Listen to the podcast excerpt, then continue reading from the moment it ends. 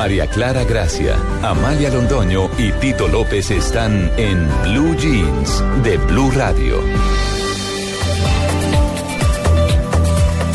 6 y 34 minutos de la mañana. Dos noticias esta semana que tuvieron que ver con los jóvenes. Una, ¿qué le pasa a Tito? Problema con la silla. Sí. Tito tiene un problema con la silla. bueno, muy bien. Eh, tiene que ver con eh, la tragedia de Brasil y, y algo que, que, es muy cercano a, a, ese tipo de rumbas, no digo a esa tragedia, pero, pero que es otra tragedia, son las drogas sintéticas.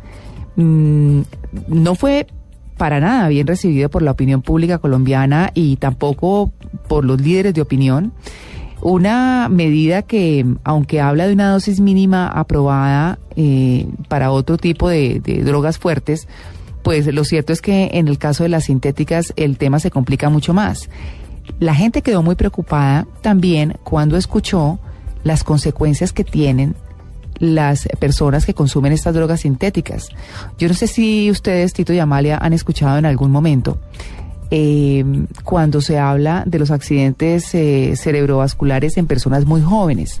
Se dice que desde el que se inició el consumo de drogas psicoactivas cualquiera y ahora con las drogas sintéticas, pues eh, los, a los jóvenes les está dando las enfermedades que antes se suponía eran de los viejos los derrames cerebrales, esto que hablaban los médicos de la pérdida de equilibrio y pérdida de capacidad motriz, en fin, muchas circunstancias que no son nada fáciles. Eh, no sé, Tito, usted que haya escuchado, pero la verdad es que la gente quedó, o sea, piensa que es como una salida en falso del gobierno. Yo creo que es ese afán de estar buscando cómo controlar y algunas veces eh, piensan que el hecho de permitirlo así sea regulado es una forma de evitar las mafias y todo esto, ¿cierto? Y que es una forma que hace que pues que caigan los laboratorios clandestinos y los que no, porque lo que se discutía también era como la la incoherencia entre no se castiga el que la está produciendo, pero sí se le pone un límite al que la está consumiendo. Entonces, ¿cómo es que no? Es que esa es la estrategia para hacer que esos laboratorios entonces se caigan y no, es una cosa como muy enredada, la verdad. ¿Cierto? Sí. Sí, bueno. ¿Usted ha probado o no? No, yo ni siquiera me he fumado cigarrillo en mi vida. la verdad es esa, no, no, no he sentido ni siquiera la curiosidad, ¿sabe? Y yo no sé, el otro día que hablábamos extra micrófono, a mí ni siquiera en la universidad jamás me ofrecieron un cacho. Nada. De marihuana, nunca. Sí, no, jamás. O sea, no. Y es más, yo tengo una memoria olfativa muy buena, pero en ese caso me falla mucho y es el olor a la marihuana. Yo nunca me acuerdo de ese olor y cuando uno pasa por algún lado y dice a alguien, huele a marihuana, y yo, mmm, huele a marihuana, siempre se me olvida. No, no, no es algo que me haya llamado la no, atención. Como que no, no sé, a mí no me cabe en la cabeza, pero pues habrá otra gente que piensa que sí, pero a mí no me cabe en la cabeza ver que la gente se reúne a, a meter droga, ¿sí? que como que fuera un plan. Sí. Eh, vemos televisión, no metamos droga. Pues como que no, no, Claro. no, me- no, no lo entiendo. Además, en un país sin educación es muy difícil eh, uno poner eso porque, pues, esa regla, esa ley, porque, pues, habría un riesgo grandísimo. Yo creo, pues, yo no estoy de acuerdo con esas cosas y ni me gustan las drogas ni nada de eso, pero, pero creo que es un riesgo grandísimo, sobre todo con la juventud, porque, pues, los más jóvenes dirán, bueno, la podemos probar, es legal, que va.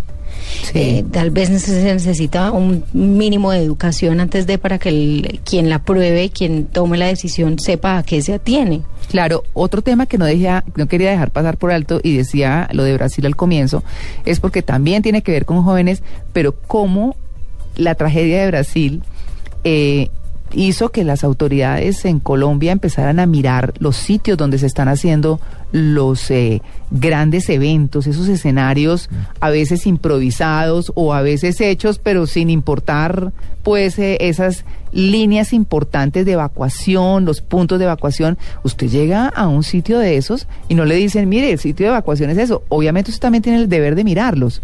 Pero Bueno, no es- habitualmente tampoco cuando usted va a un evento en otros países, tampoco le dicen cuáles son las líneas de evacuación ni qué No. hacer en, en, en, pero uno un ve caso un, de esto. un exit. Sí. por ahí, Exactamente, ¿no? que eso sí está claramente demarcado. Claro. Ahí viene otro tema que de alguna manera estará relacionado y es los estándares en la comunicación Sí. eh, para las emergencias. Sí. Porque es que uno mira aquí, no hay o no se aplican los estándares y entonces ponen un cartelito por un letrero hecho a mano o simplemente no lo ponen. ¿Cierto? Sí.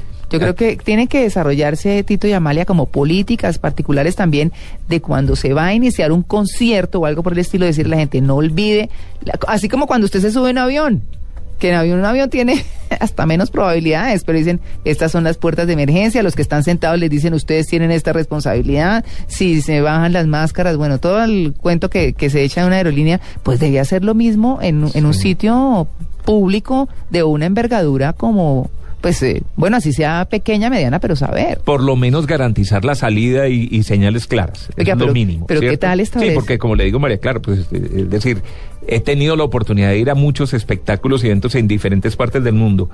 Y en ninguna parte le dicen a uno, señores, atención, la salida de emergencia está a la derecha o, o- Sí, o- no. o algo por el estilo. Sí, Pues no. Eso no lo hace nadie. No. Pero como usted lo decía, sí está claramente demarcado. Mm. Y sobre todo hay facilidades para que uno entre y para que salga en caso de emergencia. Y cuando no hay caso de emergencia también. Es decir, termina el espectáculo y usted sale fácil. Aquí no. Aquí es un rollo.